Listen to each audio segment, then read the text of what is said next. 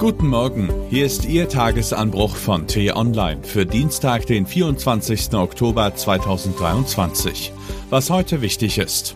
Alte Angst neu entfacht. Wie begründet ist die Angst vor Terror in Deutschland?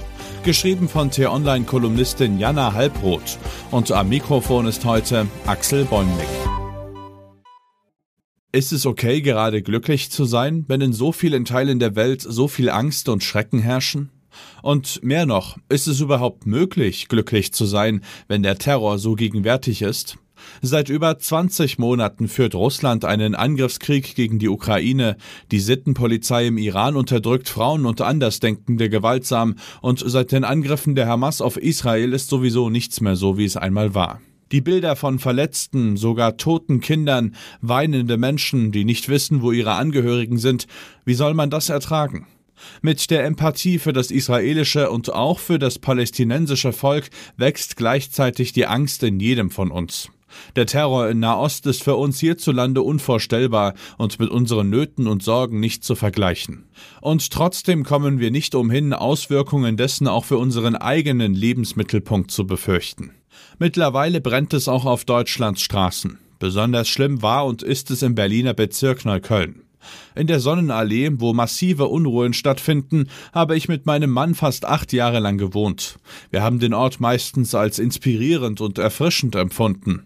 Die Straße ist außergewöhnlich und einmalig. Schon damals ist es dort manchmal eskaliert, doch was jetzt gerade dort stattfindet, ist unzumutbar. Wir sind heilfroh, dass wir mittlerweile woanders wohnen. Ein Video, das mir kürzlich unterkam, beunruhigt mich besonders.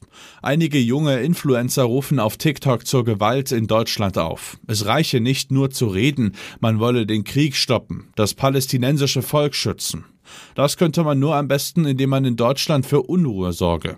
Wenn wir alle rausgehen und alle Läden kaputt machen und alle Sachen kaputt machen, dann hören die auf. Die denken dann, es wird alles kaputt gemacht in Deutschland, also hören wir lieber mit dem Krieg auf. So die These eines der Redner. Es ist ein klarer Aufruf zur Gewalt. Wie viel Angst müssen wir in Deutschland haben? Ist die Sicherheitslage gefährdet? Sinan Selen, der Vizepräsident des Bundesamts für Verfassungsschutz, sagte in einer nicht öffentlichen Sitzung des Bundestagsinnenausschusses, dass Einzelpersonen oder Kleingruppen den Konflikt nach Europa tragen könnten. Der Welt am Sonntag liegt ein Protokoll dieses Treffens vor. Demnach sagte Selen, abstrakt ist das eine Entwicklung, die wir als höchst besorgniserregend einschätzen. Was macht das mit uns? Werden viele von uns, genau wie damals nach den Terroranschlägen auf das World Trade Center, jeden arabisch aussehenden Menschen aus Angst unter Generalverdacht stellen und kritisch beäugen? Werden wir aus Furcht wieder Menschenansammlungen meiden? Sorgen wir uns jetzt täglich darüber, ob man in so eine Welt überhaupt noch Kinder setzen sollte? Müssen Menschen ihr Judentum verstecken, weil sie Gefahr laufen, sonst Opfer von Gewalt zu werden? Das kann auf keinen Fall die Lösung sein. Angst ist immer ein schlechter Berater. Aus Angst wird nicht selten Wut und Hass. Vielleicht gelingt es uns ja, einen Teil unserer Angst in Mitgefühl zu verwandeln. Keinem Volk, weder dem israelischen noch dem palästinensischen, sollte das widerfahren, was gerade passiert. Was heute wichtig ist. Ein Ende des Nahostkonflikts ist nicht in Sicht. Im Gegenteil. Vereinzelte israelische Bodentruppen sind in der Nacht zum Montag erneut in den Gazastreifen vorgedrungen, um gegen palästinensische Terroristen vorzugehen und nach den von der Hamas entführten Geiseln zu suchen. Am Montag war die Polizei fast im gesamten Bundesgebiet mit Spürhunden im Einsatz. Grund dafür waren Bombendrohungen an mehreren Schulen sowie dem ZDF. Die Hintergründe sind noch unklar. Sie hat Schluss gemacht mit der Linken und führt fortan eine Beziehung mit sich selbst. Könnte man jedenfalls meinen, wenn man den Namen des Vereins von Sarah Wagenknecht bewerten wollte. Ihre Partei nimmt Gestalt an und nicht ohne Aussicht auf Erfolg.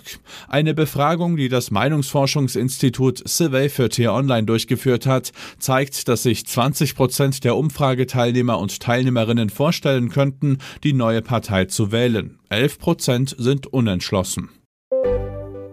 Und was ich Ihnen heute insbesondere empfehle, bei uns nachzulesen, Wer Gas über den Vermieter bezieht, sollte dieses Jahr besonders genau auf seine Nebenkostenabrechnung schauen.